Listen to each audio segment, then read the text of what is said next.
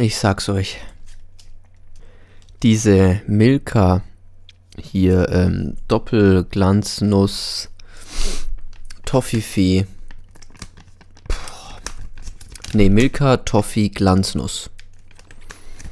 Das Ding macht dich so wuschig. Boah, mein Gott. Ist genau das Richtige, wenn man sich so das halbe Wochenende das Hirn rausgevögelt hat. Ja, na, wie es halt im Leben so passiert. Da denkt man nichts Böses. Und dann sowas. Aber zum Glück gibt es Milka Toffee Glanznuss. Hm. Das ist so, ist wie so, der, wie so der Käse. Käse schließt den Magen, heißt immer.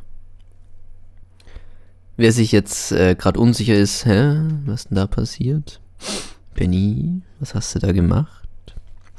Schaut mal auf meinen Blog und geht dann mal auf die Podcast-Episode und dort findet ihr das Cover der Podcast-Episode.